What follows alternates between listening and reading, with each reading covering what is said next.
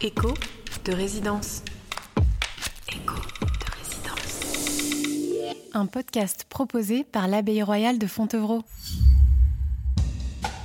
À Fontevraud, été, printemps, automne comme hiver, des artistes sont invités à vivre au sein de l'Abbaye royale pour un temps dédié à la création, ce sont les résidences. Une chambre, un atelier, une cuisine, un jardin, le paisible monastère devient alors un refuge pour l'inspiration baigné par la lumière dorée des bords de Loire. Je suis Madeleine Balancino, en charge de la création contemporaine à l'abbaye, et je vous propose de vous embarquer dans l'intimité de l'insaisissable expérience de la création artistique.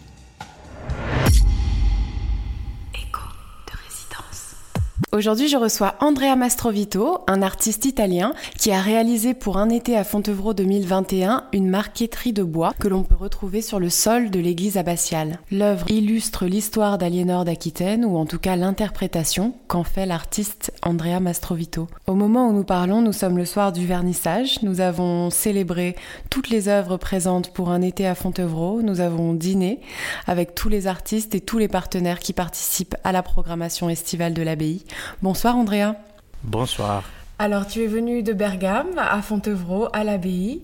Comment est-ce que tu as vécu ton séjour à l'abbaye de Fontevraud? Alors, euh, bien, j'ai passé un très, j'ai fait une très petite résidence euh, pendant le printemps, pour soi, parce que euh, pendant le Covid, c'était difficile de bouger, tout bouger de l'Italie ici, et soit parce que moi, je travaille toujours comme ça. Je passe un peu de temps dans les endroits où je travaille, où je dois faire des, installations, des interventions.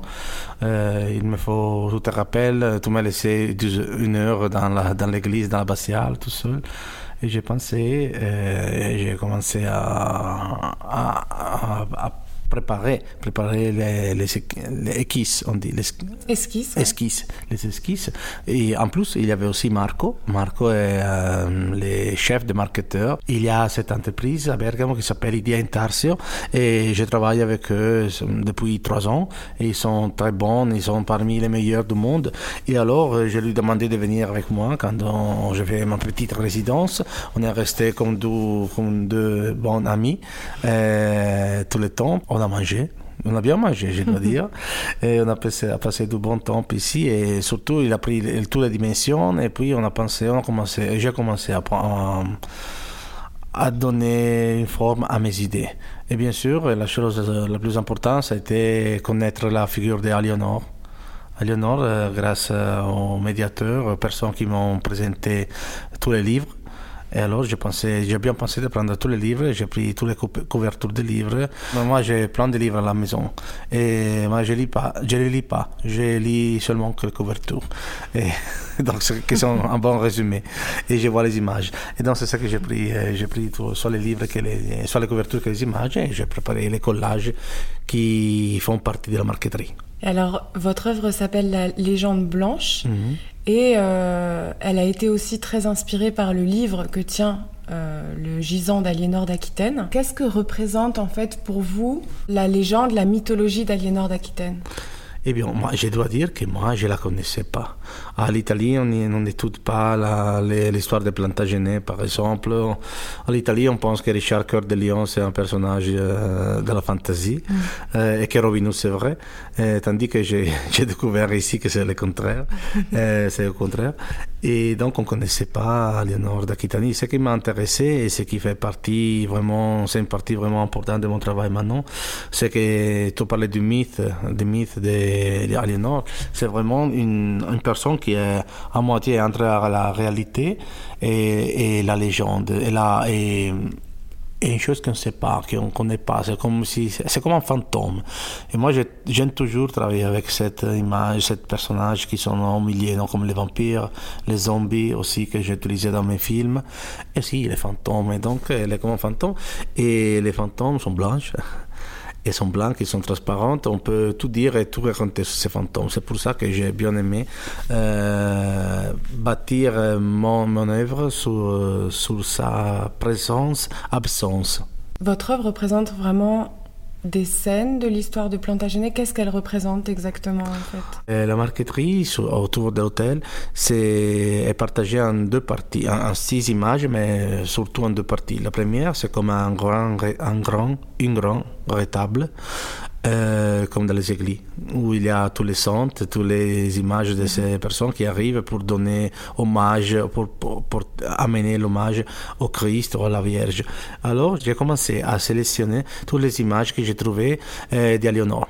Car la chose la plus intéressante, c'est que personne ne sait, comment elle était.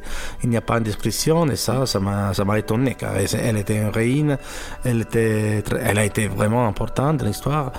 Et donc, euh, j'ai commencé à prendre toutes les images que les artistes, les dessinateurs de bande dessinée, les illustrateurs, les, gens qui faisaient les vitraux ont fait pendant les siècles. Et donc, j'ai choisi 34 images. Et il y a toutes ces, reines, toutes ces versions différentes d'Aliénor. Et donc, il y a toute cette version différente d'Aliénor qui s'approche à un grand miroir au milieu, au milieu de la marqueterie. Mais ces miroirs donnent une image blanche. Donc, c'est ça, c'est là. Ils donnent pas de réflexion euh, mais c'est une image blanche comme un fantôme, euh, blanche comme la légende que je voulais réécrire euh, à propos de cette femme qui personne ne connaît pas, vraiment. De, l'autre côté, les, autres trois images sont une prédelle qui raconte les histoires d'Aliénor et de Plantagenet. Dans la première à gauche, vous avez Aliénor qui plante des pages de, de, de vocabulaire anglais et français, car on sait qu'elle était reine soit d'Angleterre que, de, la France. Et ces, ces, pages poussent euh, par terre et créent une forêt. Donc, dans la deuxième image à droite, vous voyez Jean, Jean Santerre et Richard Cœur de Lion qui détruisent cette forêt. Et c'est à peu près. Euh, ce sont des allégories. C'est pas seulement, je voulais pas parler seulement de l'histoire des Aliénor, selon moi, c'est très intéressant bien sûr, mais c'est une chose qui s'est passée, ça fait sept siècles. moi, je voulais, je, parle toujours de comme les choses se répètent dans l'histoire. L'histoire est un cycle, comme c'est le cycle de la vie, on va parler après. Et donc, euh, j'ai pensé que la culture et la violence ont toujours été les moyens avec lesquels les Européennes, et surtout la France et l'Angleterre, ont essayé de conquérir le monde. Mm-hmm. Et c'est pour ça que Aliénor et Richard ont été en Syrie pour la croisade. Ils ont été à conquérir le Moyen-Orient. Et donc, c'est la même chose qui se passe aujourd'hui. Donc, dans la dernière image, vous trouvez un lion qui est le symbole de l'Angleterre, un coq qui est le symbole de la euh, de la France et qui font la, bataille, la bataille qui se, se, battent. À l'arrière-plan, il y a cette map du Moyen-Orient qui a été partagée pendant les siècles avec différentes maps et euh, à cause des différents traités entre Angleterre et France. Et donc, mm, c'est pas une œuvre politique, mais pas du tout, mais c'est une œuvre qui montre comme les choses se répètent toujours. Et comme la vie, est, à la fin, c'est un cycle de naissance, vie, mort Oui, justement, le terme de renaissance, c'est un terme que vous employez beaucoup. Euh, qui a aussi euh, son poids pour l'histoire de l'art euh, en général, mais vous, vous l'employez autrement, différemment. Est-ce que c'est votre manière, du coup, de voir l'histoire? Oui, la chose la plus importante, selon moi, c'est accepter le destin et l'histoire. Donc, qu'est-ce qui se passe? L'histoire se répète toujours. C'est pour ça que j'ai mis autour des quatre gisants, j'ai mis ces livres ouverts qui fleurissent avec beaucoup de fleurs. Bien sûr, c'est une référence au livre blanche qui euh, Aliénor a, elle a dans ses mains, mais c'est aussi vu que c'est comme un cycle autour de, un cercle autour de ces gisantes. Mm euh, moi, euh, j'ai voulu mettre ces livres car ces livres sont un, symbole du cycle de la vie et des choses qui se répètent toujours et qui meurent et qui naissent encore une fois. Car euh, tu vois, au début, tu as les, les fleurs, c'est le début de tout, les fleurs les fleurs deviennent un arbre, donc tu as les bois, du bois tu, tu, fais les papiers, et avec les papiers tu fais les livres. Et puis avec un simple euh, geste, tout simple, tu peux retourner aux fleurs du début initial. Et donc ça, ça m'a beaucoup fasciné. Et puis j'ai vu que la batiale, elle était blanche comme la légende que je voulais écrire. Et moi, je pensais qu'il fallait aussi de, de, la couleur. Et donc j'ai mis toutes ces fleurs. Et toutes ces fleurs ont toutes les couleurs euh, du spectre. Et c'est pour ça que aussi dans la, dans la marqueterie, tu vois tous les 34 euh, portraits d'Aliénor ont euh, plusieurs couleurs de, du bleu au light blue, euh, au vert, plus clair plus clair. Ouais. Hein? Le vert plus clair, et les jaunes, l'orange et les, et les rouges. Et donc, ce sont toutes les couleurs du spectre, mais on sait que de la physique, on sait que toutes les couleurs, de, toutes les couleurs quand, quand, quand ils se somment, ils donnent le blanc. Mm. C'est pour ça que l'image d'Aliénor n'existe pas. Elle est un miroir blanc. Et, oui, encore une fois, les miroirs blancs, blancs quand on, on rejoint les blancs, c'est soit le point final, mais la, les feuilles blanches, la page blanche, c'est une chose toute, toute prête à être réécrite. C'est comme la. Moi, j'aime bien la culture française, la littérature française. Ça me rappelle, me rappelle la maman d'Albert Camus, de, de Merceau dans L'étranger d'Albert Camus. Quand elle va mourir, elle dit elle était prête à tout revivre. Et moi, j'ai toujours aimé ça. C'est pour ça que je travaille beaucoup avec ces personnages qui sont à moitié entre la vie et la mort. Ils, sont, ils font avant, arrière et derrière de, de, deux côtés. C'est très beau. Euh, je me demandais euh, sur votre rapport à l'histoire. Je sais que vous aimez beaucoup le cinéma. Mmh. Est-ce que justement les légendes, les mythes où l'histoire est un peu déformée, idéalisée, est-ce que c'est quelque chose qui vous dérange? Vous êtes en recherche de vérité par rapport à l'histoire? Ou au contraire, vous aimez qu'il y ait une, euh, une idéalisation ou en tout cas une fantaisie par rapport à l'histoire? Oui, non, l'histoire, c'est la fantaisie. Je pense que s'il n'y avait pas l'homme est né grâce à la fantaisie et l'homme continue à vivre grâce à la fantaisie. S'il n'y avait pas la fantaisie, on aurait le nazisme. Quand il y, a, il y a des choses comme le fascisme, le nazisme, c'est la mort de la fantaisie. C'est la même chose que disait Michael Ende avec Fantasia, hein? oui. l'histoire sans fin. Et la fantaisie, c'est tout. Et donc, toutes les histoires ont toujours une version de, une version de fantaisie. Et moi, je suis pas du tout intéressé à la vérité, à la réalité. Ce qui m'intéresse, c'est toutes les versions de la réalité qu'on peut faire, qu'on peut donner aujourd'hui. Et aujourd'hui, c'est incroyable car c'est pour ça que j'ai mis 34 différentes versions. 34, c'est comme dire milliers de versions, plusieurs versions d'Aliénor. Moi, je pense qu'aujourd'hui, je suis sûr qu'aujourd'hui, on a plusieurs versions de la réalité. Pas de la vérité, de la réalité de ce qui se passe. Car euh, avec Internet, Internet et avec la possibilité d'écrire tout ce qu'on dire et effacer et puis changer les images et tout ce que tu veux, les effets spéciaux, tu peux rendre réel ce qui n'est pas et tu peux effacer ce qui est réel. Et donc c'est incroyable, c'est, il y a milliers de possibilités pour la réalité. Et ce qui j'essaie seulement à trouver des connexions entre les différentes réalités. Et je pense que c'est ce que les artistes doivent faire, de trouver cette connexion et, donner une un signification à ce qui se passe. Merci, c'est très intéressant. Ah, merci Madeleine. Ah, je dois dire que tu as été très très gentille pendant ces jours et es super. Merci beaucoup. Vous travaillez euh, sur plein de supports différents. Euh, on peut euh, penser à la magnifique exposition à la Fondation Bulucan, qui avait, dont la directrice artistique Fanny Robin, vous avez donc présenté dans une exposition qui s'appelle Le monde est une invention sans futur. Et où là, on avait un panel plus large de vos travaux. Il y avait la marqueterie au sol, mais il y avait aussi des vitraux. Euh, qui étaient faits en règle en plastique. Et il y avait aussi des dessins euh, que vous avez faits pour un, un film qui s'appelle Un film d'animation qui dure Oui. 66 minutes et pour lesquels vous avez réalisé 35 000 dessins. Oui. Et finalement, le lien entre toutes, euh, toutes vos œuvres, que ce soit la marqueterie, les vitraux ou même euh, l'animation, c'est le dessin. Oui. Euh, donc ça, c'est votre, on va dire que c'est votre pratique première.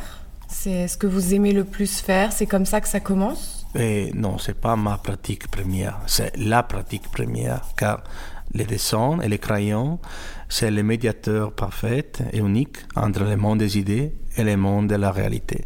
Donc c'est ça. Euh, tout ce que tu vois, tout ce que tu manges, tout ce que tu euh, des vêtements, euh, la, chaise, tout a été dessiné avant d'être créé.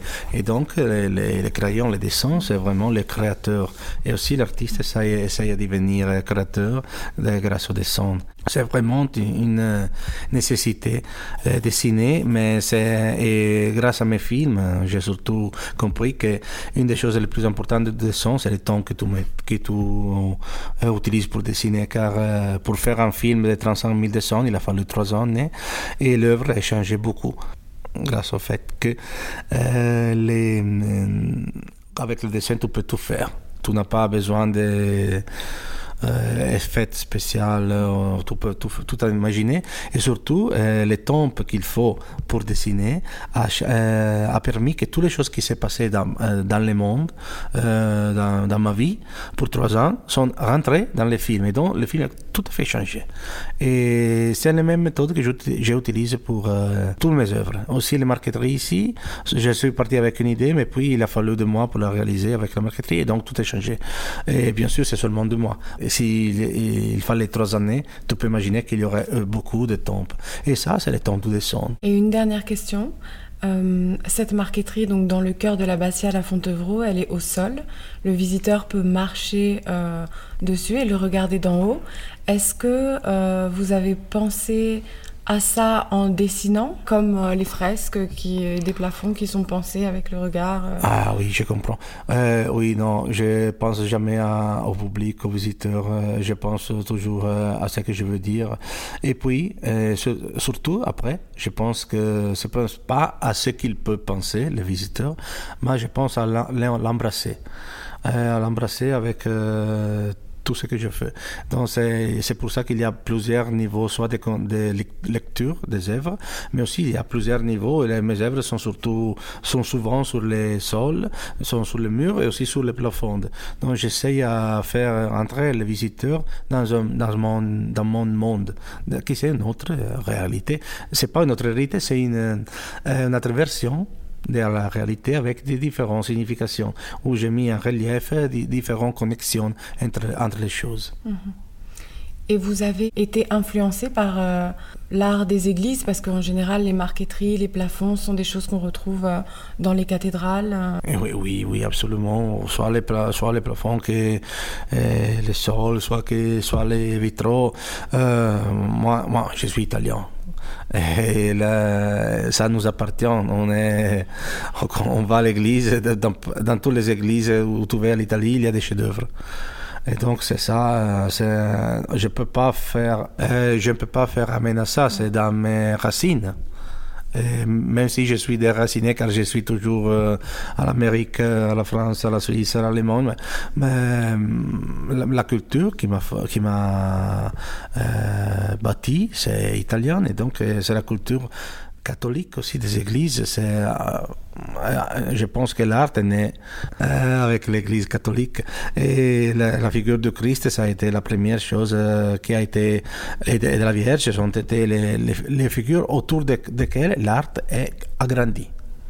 Et donc, je, je pense que les grandes églises de, de, la Renaissance ou du Moyen Âge, pour tous les artistes, pas seulement les Italiens, mais bien sûr, beaucoup d'Italiens ont fait ça, les églises étaient comme un grand euh, champ de football, un, hein, terrain? un, terrain? un terrain, pour jouer, -hmm. un terrain pour jouer et où les, les prêtres, les papes euh, te, te donnent les, les règles et donc les artistes doivent rester dans ces règles, qui sont celles du terrain de jeu pour jouer à la foot par exemple, mais ils peuvent inventer des choses incroyables. C'est pour ça qu'on a les grands joueurs, comme euh, il y avait Maradona, Pelé, et Babu Gomez, Ilicic, et voilà. Et, c'est comme ça, et qui inventent des, des goals qui, a, qui sont toujours différents. Et dans la, la même manière, on a des grands artistes comme Michel-Ange, Raphaël, Leonardo, Caravaggio, tous les artistes italiens qui ont réinventé entre les limites, ils ont détruit les limites et ont créé de nouvelles limites au terrain de jeu. Et c'est ça, ça c'est la chose la plus importante, la plus incroyable. On se rappelle d'eux pour ça. Merci beaucoup, Andrea Mastrovito. On pourra retrouver votre œuvre du 19 juin au 19 septembre à l'abbaye royale de Fontevraud. Merci Madeleine, bravissima. Chers auditeurs, je vous remercie beaucoup pour votre écoute et vous pouvez retrouver l'œuvre d'Andrea sur le site de l'abbaye et son actualité sur son Instagram Andrea Mastrovito. Je vous invite à rester connecté à Echo de Résidence afin de continuer à découvrir comment les artistes vivent dans ce lieu et créent pour ce monastère vieux de plus de 900 ans maintenant. À bientôt! Écho de résidence. Écho. Un podcast proposé par l'Abbaye royale de Fontevraud.